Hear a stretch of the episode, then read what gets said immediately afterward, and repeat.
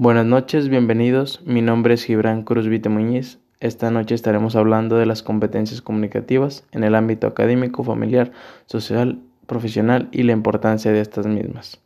Bueno, básicamente las competencias comunicativas es la capacidad de una persona para darse a entender de una manera adecuada y eficaz en el ámbito en el que se desarrolla. Como ya vimos, es importante desarrollar estas habilidades para tener una, una mejor comunicación y teniendo esto podemos lograr un entendimiento adecuado del tema o la situación que estemos tratando, ya sea en el ámbito académico, profesional, etc.